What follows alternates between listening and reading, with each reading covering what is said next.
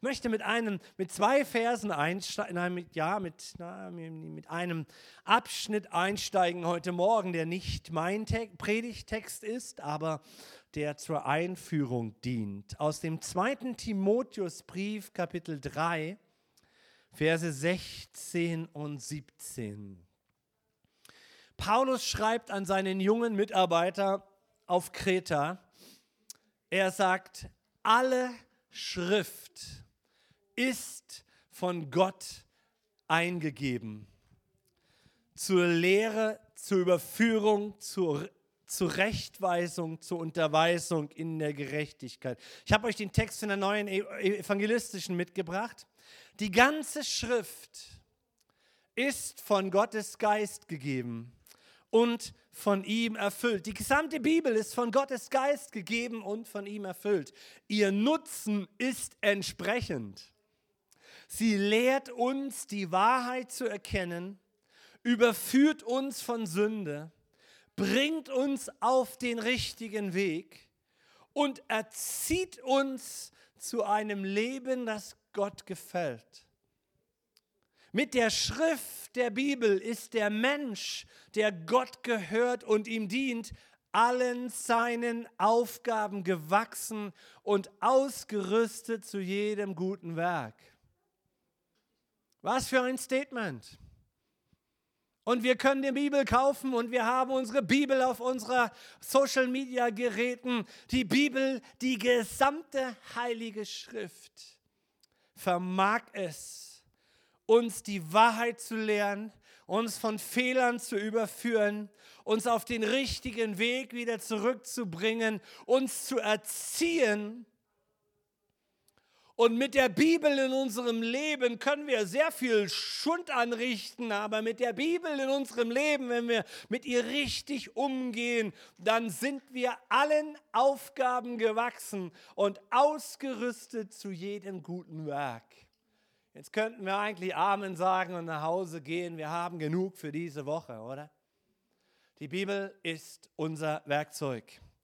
Und ich habe diese zwei Verse genommen, um auch denen ein bisschen zu helfen heute Morgen, die zum Glauben gekommen sind in den letzten zwei Jahren und noch nicht die Gelegenheit hatten, die biblischen Geschichten aus dem Alten Testament zu lesen, geschweige denn irgendwie biblisch einzuordnen, was sie mir denn sagen.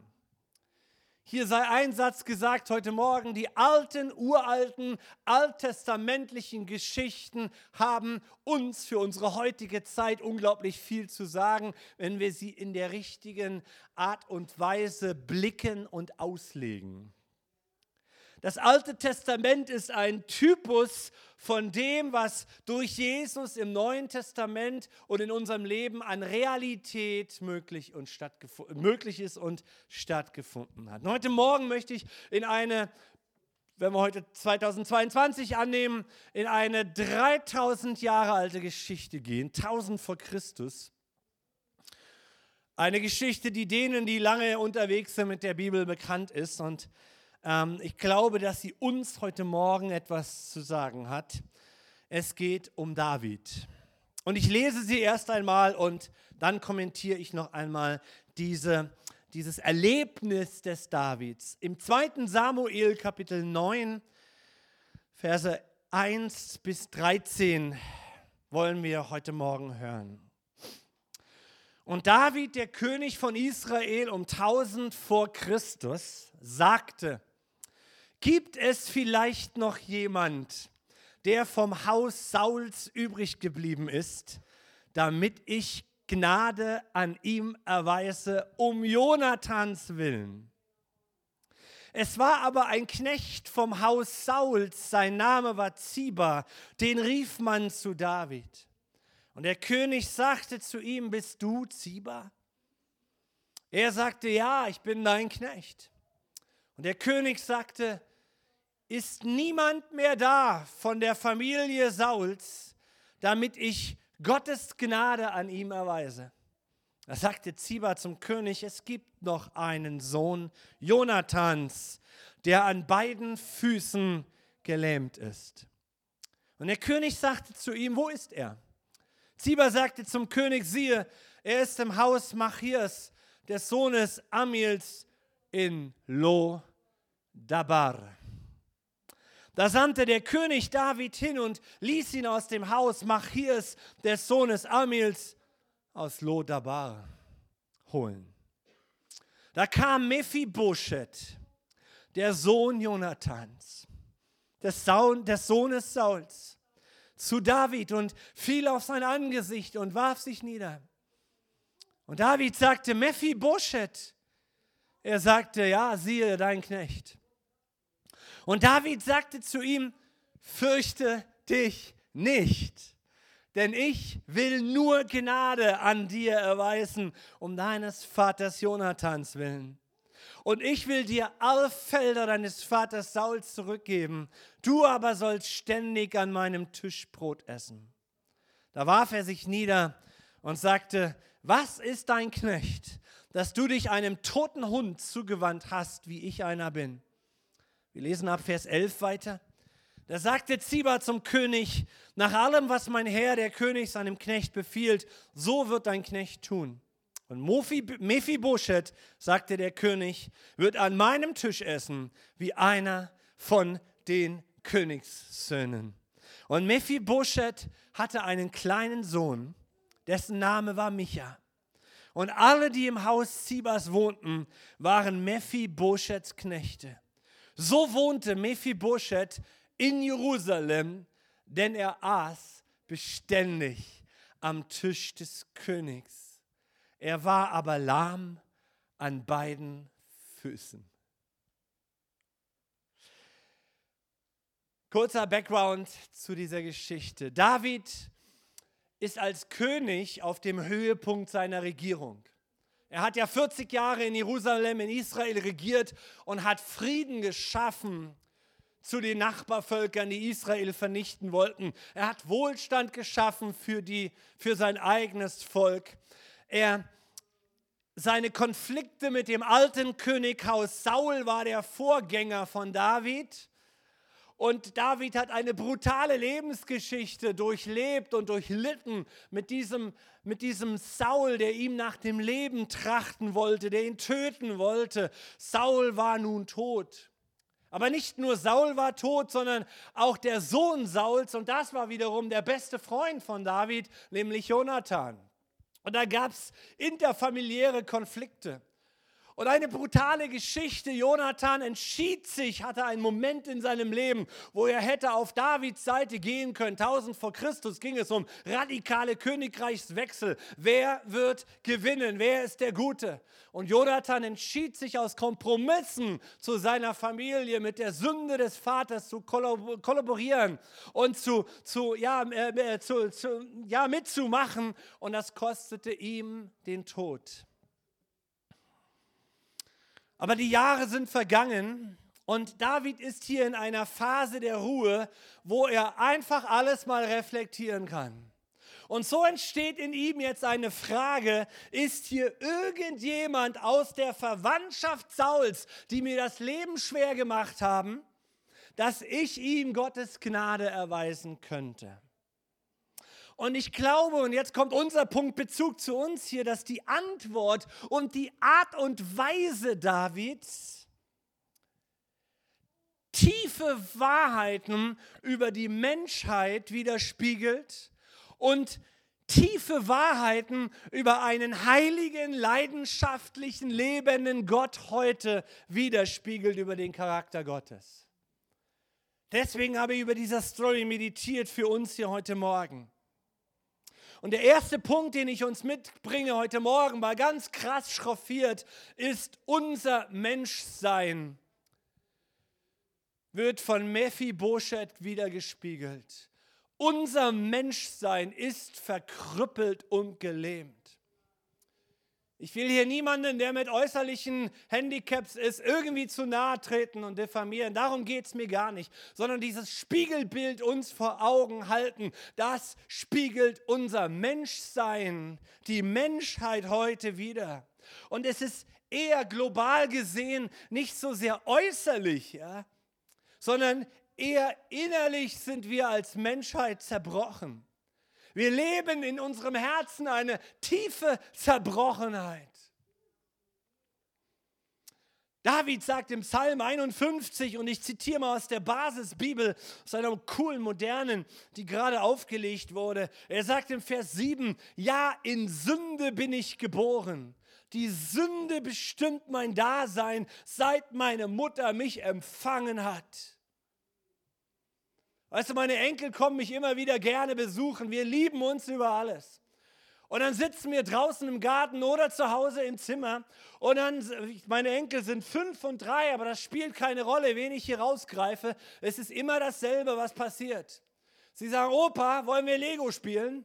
Ja, komm, lass uns Lego spielen. Dann setze ich mich mit ihnen auf den Teppich, dann fange ich an zu bauen. Und dann geht's los. Opa, das machst du falsch. Du musst das so bauen. So wie ich. Weil ich bin der King. Opa, ich glaube, heute gehe ich im Pool baden. Die Mutter kommt und sagt, Schätzchen, heute ist ein sehr windiges und kühles Wetter und wir werden heute nicht baden gehen. Der Junge dreht sich zu Opa um und sagt, Opa, wir werden heute baden gehen. Und ich entdecke im Leben dieser Kids, da ist etwas verkehrt. Da ist etwas verkehrt in unserem Herzen. David sagt, ich bin in Sünde geboren ich habe etwas, ich bin verkrüppelt in meinem Herzen. Meine Rebellion, meine Sturheit, mein Eigensinn machen mir so zu schaffen. Und das ist, bleibt nicht an den Kindern hängen, oder? Weiß irgendjemand, von was ich rede? Das durchzieht mein Leben bis in die Mitte 50er. Und ich vermute, bis ich hochalt bin, ich, bin ich verkrüppelt in meinem Herzen, weil mein Ego so mich kaputt macht. Wir sind gelähmt. Wir sind gelähmt durch die Dinge unseres Herzens, durch die Weltanschauungen, die uns angetan wurden. Und Paulus baut auf diesem Psalm 51 von David und sagt dann im Römer 3, Vers 23, ja Freunde, da ist kein Unterschied. Alle haben gesündigt. Und sie erleben diesen Frieden Gottes nicht, diese Gegenwart Gottes, die haben wir verloren. Es gibt keinen Unterschied. Wir alle haben Entscheidungen getroffen in unserer Gottlosigkeit. Ja? Wir sind eine glückliche Gemeinde, das sage ich euch, weil wir haben jedes Jahr Menschen, die sich taufen lassen und hier in dieser Region zu äh, dem, dem lebendigen Beziehung mit Jesus kommen. Halleluja. Und das zeigt aber, was das für ein Prozess ist in unserer aller Leben, ja, bis wir etwas verstehen von diesem, mein Gott, wie lange habe ich ohne dich gelebt? Wir sitzen auf dem Thron unseres Lebens, wir dümpeln um uns rum und sind noch stolz drauf und verteidigen uns. Weißt du, dann glaube ich auch viele Christen lesen die Bibel nicht aus dem Standpunkt heraus von 2 Timotheus 3. Können wir es kurz nochmal einblenden? Ja, wir, wir, wir, wir lesen nicht die Bibel so, dass sie uns Wahrheit lehrt, dass sie uns von Sünde überführt, uns auf den richtigen Weg bringt und erzieht. Oder? Aber ich sehe bei mich, Mephibosheth noch einen zweiten Aspekt, ähm, das nämlich das Äußere. Dass da andere Menschen für uns Entscheidungen getroffen haben, die uns gelähmt haben. Viele von uns sind hier in Ostdeutschland groß geworden. Wir haben 70 Jahre, wir haben 40 Jahre Kommunismus gehabt. Wir haben 30 Jahre gottlosen äh, Materialismus gehabt. Generationen vor uns und bis heute in unsere Tage in unseren Schulen versuchen Akademiker diese Wahrheit mit Jesus fernzuhalten. Da sind andere schuld, dass wir nichts vom Evangelium hören wollen. Aber wir sind ja so aufgeklärt. Aber nicht nur das, sondern es gibt viel brutalere Dinge, wo Menschen etwas kaputt machen was dann auch in deinem Herzen kaputt geht. Und das ist Mephibosheth passiert. Nicht nur, dass er schwer an der Lage, an der Last seiner Familiengeschichte trägt. Er ist der Enkel von einem gottlosen König, der viel Unheil über Israel gebracht hat. Nein, er selbst erlebte einen dunklen Tag in seinem Leben und das lesen wir im 2. Samuel 4, da gehen wir aber jetzt nicht rein. Er war fünf Jahre alt. Er war fünf Jahre alt, wie mein Enkel, der Älteste. und sein Großvater Saul und sein Vater Jonathan starben an, an einem Tag in diesem furchtbaren jüdischen Krieg. Und die Amme von Mephibosheth ist, gerät so in Panik von der Nachricht, dass, dass der König und der Vater von Mephibosheth tot ist, dass die Amme Mephibosheth nimmt und in Panik aus dem Haus rennt und sie rennt. Und während sie rennt, stolpert sie und lässt dieses fünfjährige Kind fallen. Heute würden wir es vielleicht medizinisch hinbekommen. Damals wurden seine Füße verkrüppelt, weil ein anderer dich hat fallen lassen. Das sind die Verletzungen, mit denen die Menschen heute rumrennen, mit denen wir rumrennen. Weil mich jemand fallen lässt. In dem Moment, wo ich eigentlich getragen werden müsste. Wo jemand etwas zerreißt und ich plötzlich komplett verletzt bin. Dieser Sturz verursachte diese Lähmung, diese verkrüppelten Füße. Ab fünf Jahre konnte dieser Junge nicht mehr laufen. Und es gibt genügend Menschen, die können die Schuld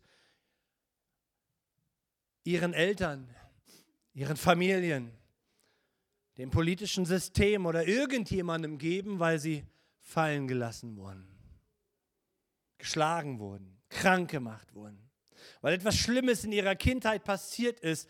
Die Frau hat es getan. Und Mephibosheth ist gehandicapt sein Leben lang.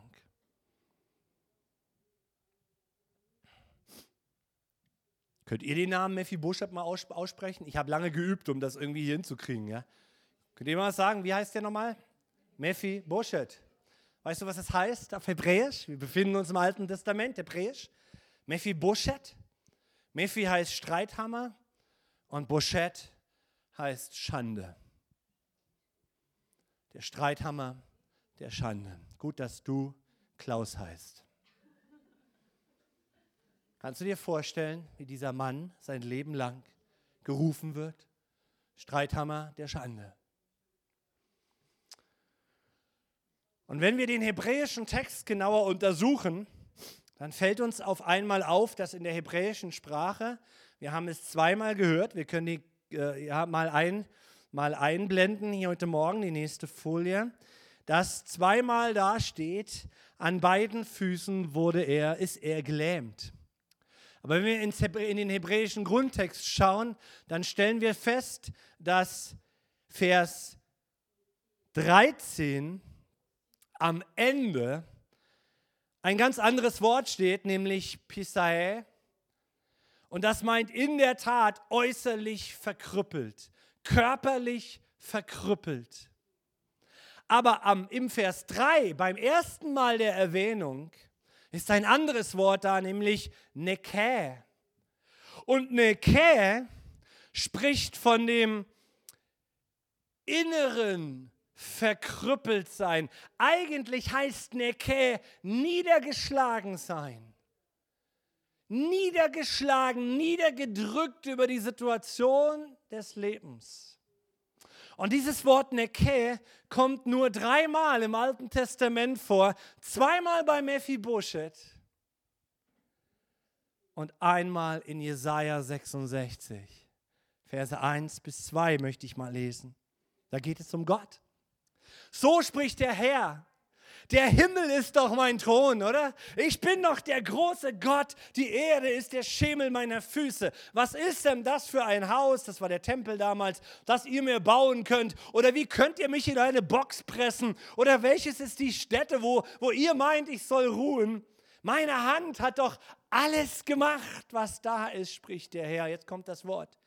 Ich sehe, ich sehe aber auf den Elenden und auf den, der Nekä, zerbrochenen Geistes ist. Und der erzittert vor meinem Wort. Zerbrochenheit, innere Zerbrochenheit ist das, was Gott beachtet. Und das ist die Grundbotschaft des Evangeliums, ihr Lieben. Unsere Zerbrochenheit, deine Zerbrochenheit hält uns nicht von der Gemeinschaft mit dem König ab. Denn wir haben einen Gott, der sich König nennt und er ist ein freundlicher, ein suchender, ein einladender Gott. Und Jesus kam mit seinem Auftrag seines Dienstes, die erste Predigt in der Synagoge, die er hielt im Lukas Kapitel 4 in, in, in Nazareth. Der Geist des Herrn ist auf mir, erinnert ihr euch? Weil er hat mich gesalbt, er hat mich befähigt. Was? Das Evangelium den Armen zu predigen, den Gefangenen, dass sie frei sein sollen, den Blinden, dass sie sehen sollen und die Zerschlagenen in Freiheit hinzusenden. Da haben wir es wieder. Das spiegelt Mephibosheth wieder. Er ist innerlich zerschlagen und niedergeschlagen und äußerlich auch deformiert. Und ich komme zum zweiten Punkt. Es ist nicht nur das Bild, dass es die Menschheit widerspiegelt, dass wir verkrüppelt und gelähmt sind innerlich und äußerlich teilweise, sondern wir haben einen zweiten König, der freundlich ist. David ist ja der quasi der, hm, wie sollen wir sagen, Jesus stammt vom König David ab. Das Geschlecht Davids wird niemals enden. Die, die, die biblische Metapher vergleicht Jesus mit David. Davids Leben spielt eine ganz, ganz große Rolle. Der Sohn Davids wird Jesus genannt, der wiederkommen wird. Sein Königreich ist ewig. Und wir sehen hier am Wesen von David das Wesen unseres Königs, des Vaters im Himmel, deines Königs, der dein Leben geschaffen hat, der, der sich in dich verliebt hat. Und das Erste, was wir hier sehen, die Freundlichkeit des Königs. Das ist das, das, das, das, das Hauptmerkmal dieser Geschichte. Die Freundlichkeit des Königs. Gott ist freundlich zu dir. Diese bewirkt, dass Mephibosheth von Angst befreit wird. Und das gilt unseren Tagen heute. Wir Christen wie Nicht-Christen werden laufen auf ein, auf ein Thema zu, das ist immer stärker werdende Angst. Ich spreche mit Menschen, die sagen, naja, bei Corona, da hatte ich noch inneren Frieden. Aber bei dem jetzigen Thema mit dem Gas ist mein Frieden weg, weil jetzt wird es ernst und existenziell. Und möglicherweise wird es noch existenzieller für uns. Und wir Christen haben diesen Gott des Himmels, der uns liebt und der freundlich ist. Und das Wesen Gottes ist, dass er uns von Angst befreit. Wir lesen Vers 6. Da kam Mephibosheth, der Sohn, des, des, der Sohn Jonathans, des Sohnes Sauls, zu David und fiel auf sein Angesicht und warf, ihn, warf sich nieder, als sie ihn brachten. Und David sagte, Mephibosheth. Und er sagte, siehe hier dein Knecht. Kannst du dir das irgendwie vorstellen? Die Königin ist tot, der König lebe. Diese Woche starb, hat jeder mitbekommen, die tiefgläubige und wiedergeborene Queen Elizabeth. 2016 gab sie ein Interview und sagte, es gibt gerade Millionen und Abermillionen, Milliarden von Christen, und ich meine nicht Christen im, im statistischen Sinne, sondern von Christen, die eine lebendige Beziehung mit Jesus Christus haben. Und ich bin eine von diesen. So, wenn du es schaffst, in den Himmel zu kommen, wirst du die Queen umarmen können. Aber was will ich sagen? Äh, als sie starb, vorgestern oder so, ähm, ziemlich schnell in der Berichterstattung, ich habe das nur so am Rand mitbekommen, der Kommentatorin ist eine Frage äußerst wichtig geworden. Wird König Charles III. jetzt das Königreich umkrempeln? Und das ist der Punkt hier bei Mephibosheth. Das war dem Mephibosheth komplett klar, dass David der Herrscher ist von einem anderen Königreich. Und in diesen Kulturen damals machte der neue König erst einmal ganz klar, ich regiere und ich setze mich von meinen Vorgängern ab. Und ich habe, wenn es sein muss, auch kein Problem, kurzen Prozess zu machen. Dann sind sie alle weg, weil diese Generation hat unser Land zerstört. Ja, und jetzt regiert nur noch ich. Seid ihr da? Das war dem Mephibosheth klar. Und er kommt dort zittern mit diesem Gefühl, nicht wissend, wie, wie, wie David jetzt hier reagiert. Und so viele Christen geht es heute auch noch, die kommen mit dieser falschen Furcht und mit dieser Angst, Gott, ich habe wieder versagt und ich habe vielleicht auch ein Gottesbild gepredigt bekommen, dass du mich strafst. Aber Gott sagt, ich bin freundlich. Und das müssen wir erpacken, ergreifen. Gott ist freundlich zu mir. Mephibosheth wusste um diese Frage. Und er wusste in seinem Herzen, ich habe eigentlich gar keine Chance, vor Gott zu bestehen, vor David zu bestehen. Ich bin unten durch. Und Vers 7, David sagt zu ihm, und das ist so bewegend, können wir es einblenden?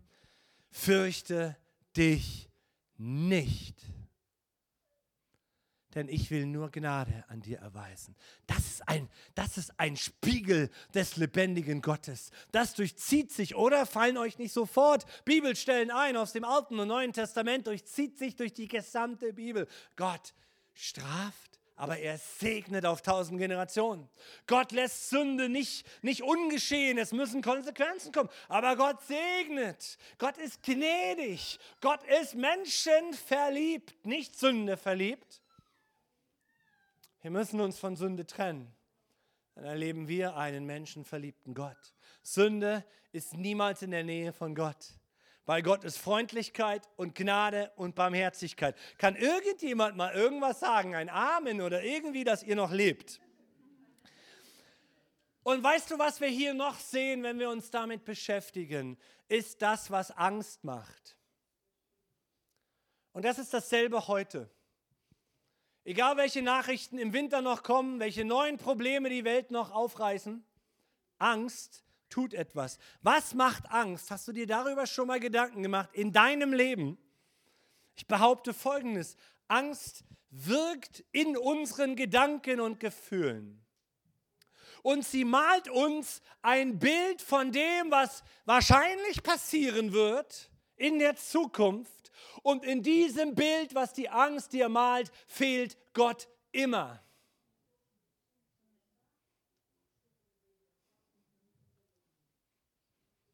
Sie malt uns ein Bild von der Zukunft, ach du Schreck, in dem Gott niemals, niemals, never ever, nikakda vorkommt. Das ist, was Angst tut. Daran kannst du erkennen, ob das von Gott ist oder nicht. Und für uns Christen gilt Hebräer 13, Vers 5 bis 6. Seid nicht geldgierig. Lasst euch genügen an dem, was da ist. Oh, wow. Wir haben als Gemeinde gerade die, Gas, die Gaserhöhungsprognose bekommen oder Forderung bekommen, das Dreifache ja, von dem, was wir jetzt bezahlt haben. Und Millionen anderen geht es genauso. Und die Bibel sagt, seid nicht geldgierig, und lasst euch genügen an dem, was da ist.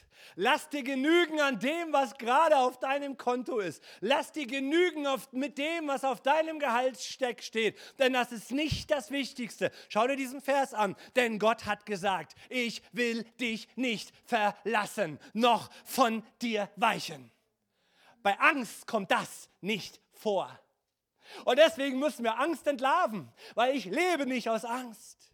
So können wir, Vers 6, folgerichtig, so können wir getrost sagen, der Herr ist mein Helfer in diesem Herbst 22. Ich werde mich nicht fürchten. Was kann mir ein Mensch tun?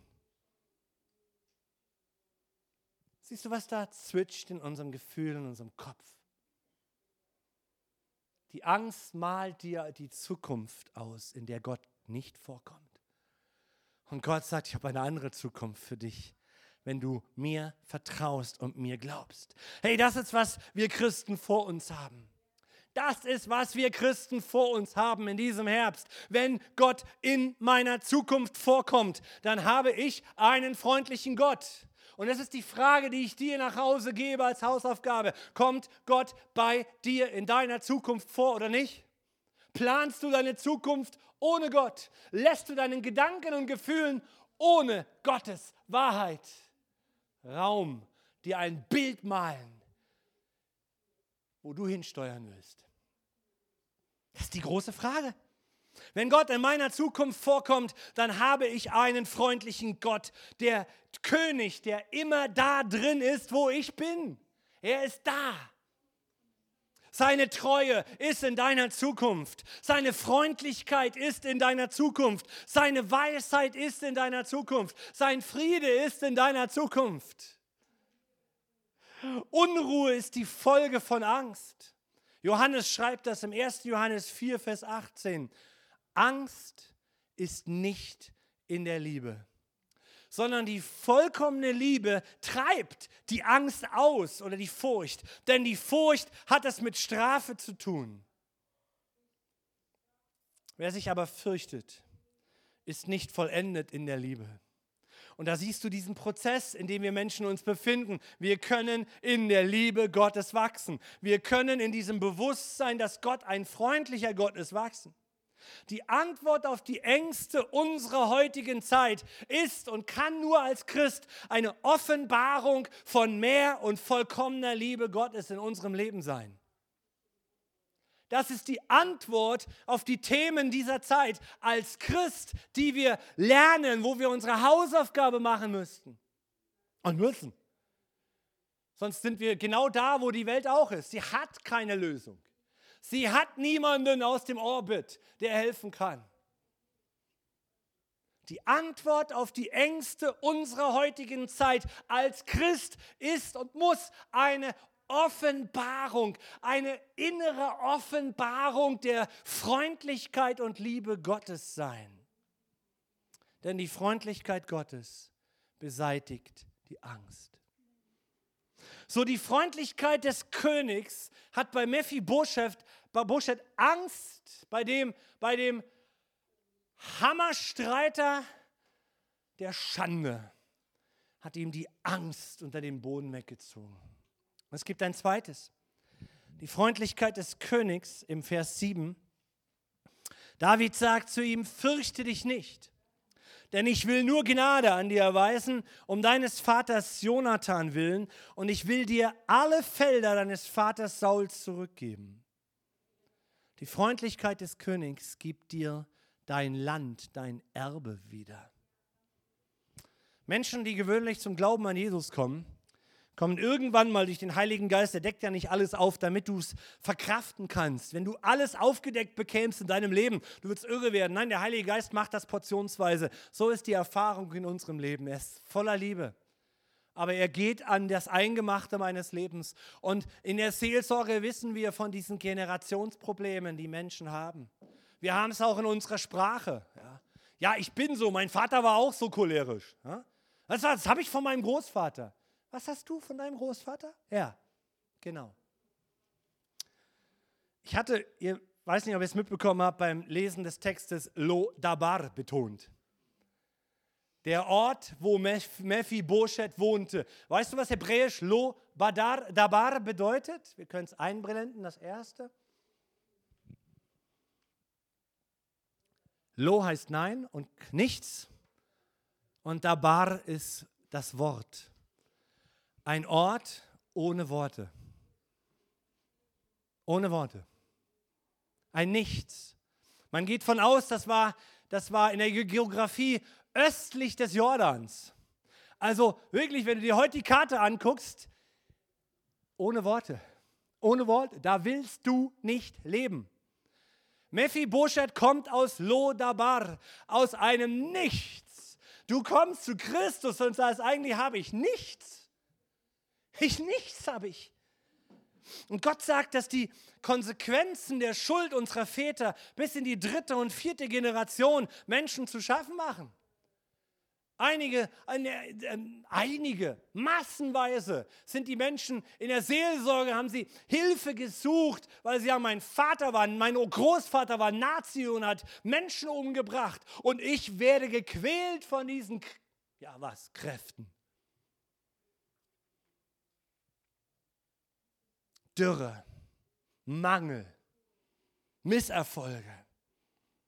Manche Menschen zerstören bewusst, was sie geschaffen haben und da ist eine Last, die Menschen durch, von Generationen zu Generationen tragen, auch in unserer ostdeutschen Gesellschaft, deren wir uns oft nicht bewusst sind. Und Vergebung ist der Schlüssel. Vergebung ist der Schlüssel. Menschen häufen sich Lasten auf. Und jetzt kommst du zu Jesus und du entscheidest über einen Anfang mit ihm, ja? Und deswegen ist ja Jubeln dran auf diese Antwort, wenn ein Mensch zum Glauben an Jesus kommt, weil etwas im Inneren und unsichtbar passiert. Gott sagt von sich, ich bin der Wiederhersteller. Ich gebe dir zurück, was der Fresser gefressen hat. Ich drehe dieses Negative um, dass deine, deine Kinder und Kindesgenerationen die Flüche, mit denen du äh, gelebt hast oder die du selber auch in Gang gesetzt hast durch Falschverhalten, dass sie das auch erleben. Ich ändere, was war. Und ich schreibe Segen auf die kommenden Generationen. Deswegen ist das nicht zum Heulen, wenn du erst mit 65 zum Glauben an Christus gekommen bist. Weil jetzt fängt, fängt bei dir die Segenslinie an. Jetzt kannst du beten und du kannst deine Kinder segnen und Gott wird wegen dir die kommenden Generationen deiner Familie segnen.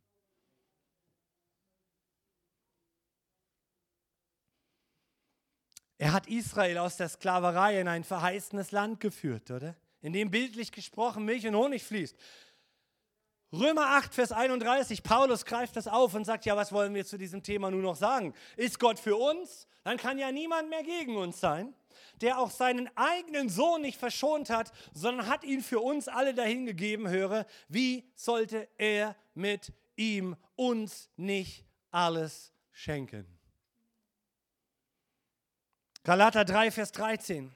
Christus aber hat uns losgekauft von dem Fluch des Gesetzes, da er zum Fluch für uns wurde. Denn es steht geschrieben, verflucht ist jeder, der am Holz hängt, auf dass der Segen Abrahams zu den Heiden komme durch Jesus Christus und wir den verheißenen Heiligen Geist empfingen durch den Glauben. Der Segen Abrahams, das hat, das hat Predigtserien in sich weil Gott einen Mann in dieser Welt getroffen hat, der gegen Widerspruch gottesfürchtig gelebt hat und dem Gott die Hand gereicht hat und hat gesagt, mit dir segne ich die ganze Welt. Und weil du gelebt hast in meinen Augen als ein Segen, werde ich ein großes Volk machen aus dir, Israel. Und mit Israel werde ich Geschichte schreiben. Das werden wir bald in Bälde in Kürze sehen wie Gott zum Ende kommt seiner Pläne. Aber er sagt, wer auch von den Nichtjuden an Jesus glaubt, kommt in diesen Genuss dieses Segens. Segen beginnt mit guten Worten aussprechen. Und David macht in einem Satz Mephibosheth klar, ich beseitige die Angst in dir mit meiner Freundlichkeit und ich mache dich zum Teil meiner Familie und du wirst damit gesegnet sein. Du wirst Überfluss haben. Man wird dich versorgen. Er stellte Leute ein, die das Feld von Mephibosheth bestellten, die Ernte einbringen und es ging ihm gut von diesem Tag an. Das ist das Evangelium. Das Evangelium heißt nicht, komm zu Jesus und alles wird gut. Das Evangelium ist, du kommst zu Jesus und jetzt wird ein Fluch nach dem anderen gebrochen und eine Segenslinie aufgebaut. Reinhard Ponke hat einmal ein schönes Bild gebracht. Er hat gesagt, das Kreuz hat aus dem Minus meines Lebens ein Plus gemacht.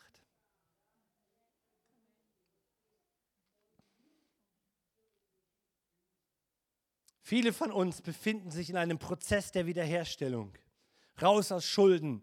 Beziehungen werden da oder hier wiederhergestellt. Versöhnung kommt. Manche Dinge kommen bei manchen Menschen in Ordnung.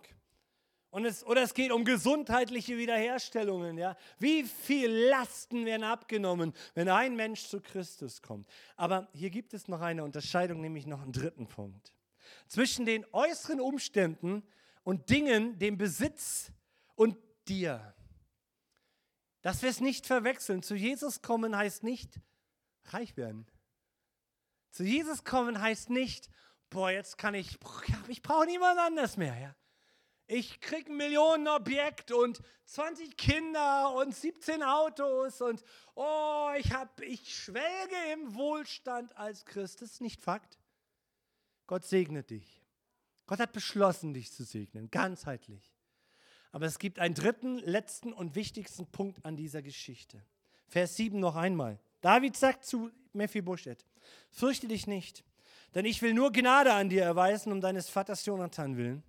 Und ich will dir alle Felder deines Vaters Saul zurückgeben.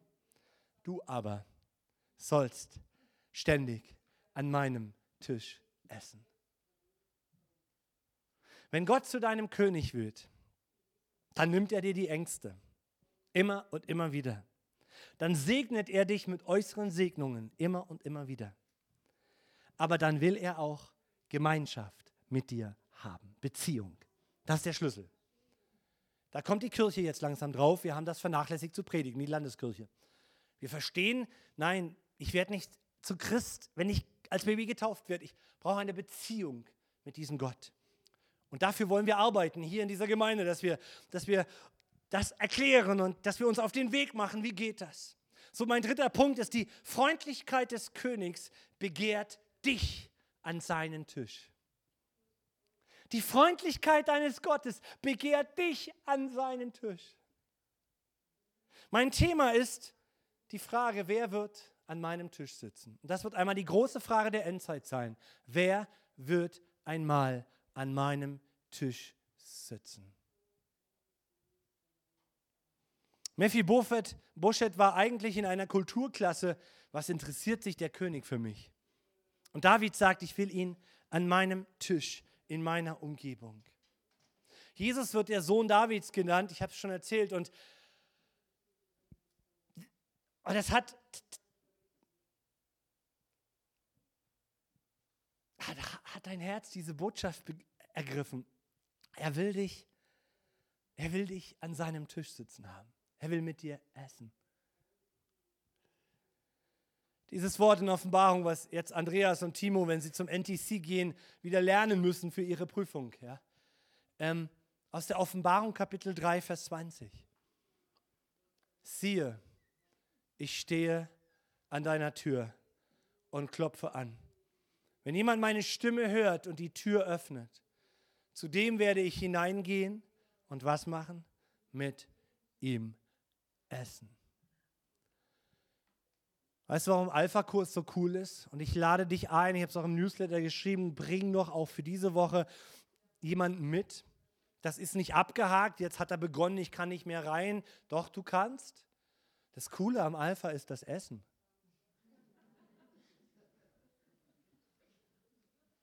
Wenn, wenn, wenn du mit mir isst, dann kommen wir ins Erzählen.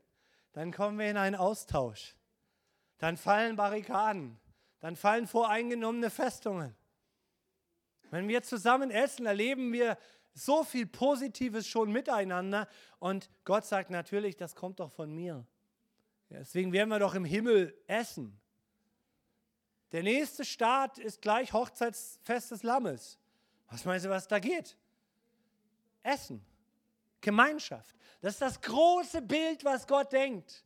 Wir denken, boah, ich komme zu Jesus, bin getauft, jetzt muss ich was machen. Gott sagt, hinsetzen, essen. Ich will dein Freund werden. Das braucht Zeit.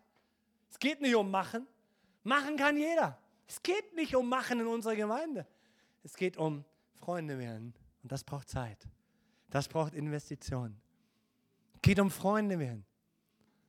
Was ist das für eine Beziehung? Ja? Verliebt, verlobt, verheiratet und dann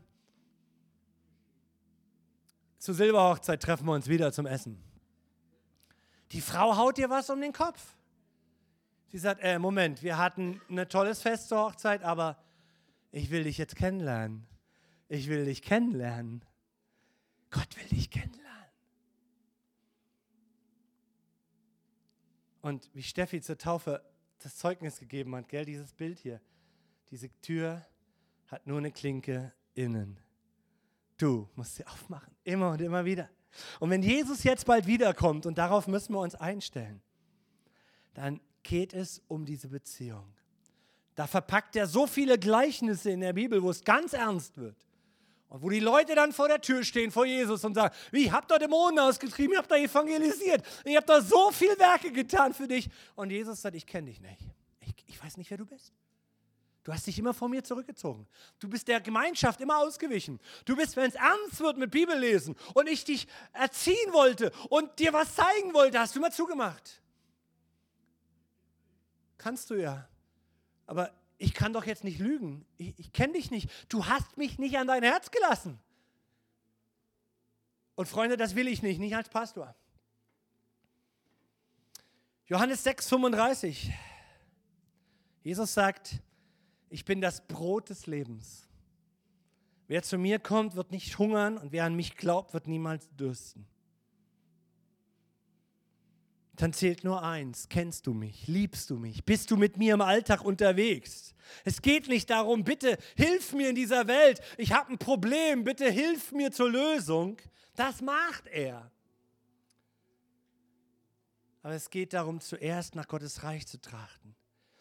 Und Gott sagt für uns in der Endzeit, er sagt, erwarte mein Kommen. Erwarte, dass ich wiederkomme. Das gehört dazu. Dass Christen aufwachen und verstehen, jetzt geht es darum, dass ich ihn erwarte. Dass ich ihn auch so anspreche. Ich glaube, bei mir vergeht nicht ein Tag, wirklich, es vergeht nicht ein Tag, wo ich sage, Jesus, ich freue mich, dass du wiederkommst. Ich freue mich. Ich sitze jetzt nicht auf dem Berg und heule rum und, und, und will hier weg. Ich möchte den Segen Gottes zu den Menschen bringen. Aber in meinem Herzen schlägt dieses Verlangen, Jesus, komm. Jesus, komm, komm wieder und erbarm dich über das Elend dieser Welt.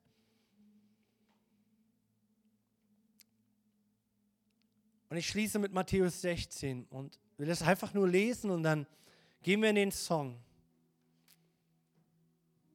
Ab Vers 25. Denn wer sein Leben unbedingt bewahren will, neue evangelistische Übersetzung, wird es verlieren. Wer sein Leben aber meinetwillen verliert, der wird es gewinnen. Denn was hat ein Mensch davon, wenn er die ganze Welt gewinnt, dabei aber das Leben einbüßt? Was könnte er schon als Gegenwart für sein Leben geben?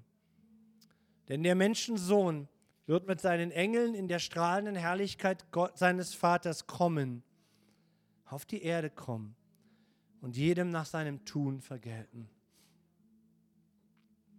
Mephibosheth erlebte einen König, wie du und ich ihn auch erleben.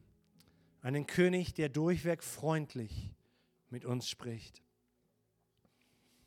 Und Jesus, ich bete, dass du diese, diese diese Straftheologie aus unserem Denken vertreibst. Damit verwerfen wir nicht das Gericht, das du bringst. Damit verwerfen wir nicht, dass du ganz klar Sünde hast und mit Sünde nichts zu tun hast und die Konsequenzen der Sünde zur Kenntnis nimmst. Aber du bleibst der liebende, barmherzige Gott, der nicht will, dass irgendeiner verloren geht. Du lädst uns ein. Und du nimmst uns die Ängste. Und ich bete für jeden von uns, Herr, dass du diesen Punkt in unserem Leben in diesen Tagen trainierst. Dass wir verstehen, Herr, wo wir Ängste denken, wo wir in Angst fühlen, wo wir uns in Angst Dinge ausmalen, die, in die wir geraten könnten. Da bist du nie drin. Denn du bist ein Gott, der uns nicht verlässt. Und trainiere das in uns, Herr. Du segnest uns mit äußerlichen Segnungen. Du drehst das Blatt um. Du startest einen Prozess in unserem Leben, Gott, wo wir nicht mehr durch, durch, durch Hartherzigkeit und durch, durch Worte verletzen und krank machen und unser Umfeld durch unseren Egoismus und Narzissmus kaputt machen, sondern wo wir zu dir kommen, um um Vergebung zu bitten, da machst du aus Minus ein Plus. Aber das Wichtigste ist dir, dass mein Herz bei dir ist. Und da trainiere mich und uns alle her. Hier als Wittenberger Gemeinde, als Dessauer Gemeinde. Jesus, wir wollen am Ende diese Gemeinschaft mit dir haben. Wir wollen durchhalten, bis du kommst. Und wollen nicht nur Worte sprechen, sondern verliebt sein in dich. Und wir wollen verliebt sein in dein Wort. Die ganze Schrift ist von Gottes Geist gegeben und von ihm erfüllt. Ihr Nutzen ist entsprechend. Sie lehrt uns die Wahrheit zu erkennen, überführt uns von Sünde, bringt uns auf den richtigen Weg und erzieht uns zu einem Leben, wie es Gott gefällt. Mit der Schrift der Bibel ist der Mensch, der Gott gehört und ihm dient, allen seinen Aufgaben gewachsen und ausgerüstet zu jedem guten Werk. Möge der Heilige Geist uns Offenbarung schenken über Gottes Wort für unser Leben. Amen. Und jetzt bleib in der Gegenwart Gottes. Und wenn dir innerlich nach Beten ist und nach Antworten ist, dann, dann darfst du das ausdrücken, ja? So dass das, das lernen wir. wir. Wir dürfen reagieren. Wir sollen reagieren auf ein Wort. Herr, ich ergreife das. Herr, das ist mein Punkt heute Morgen. Der hat mich bewegt und angesprochen. Über den will ich mit dir nachdenken.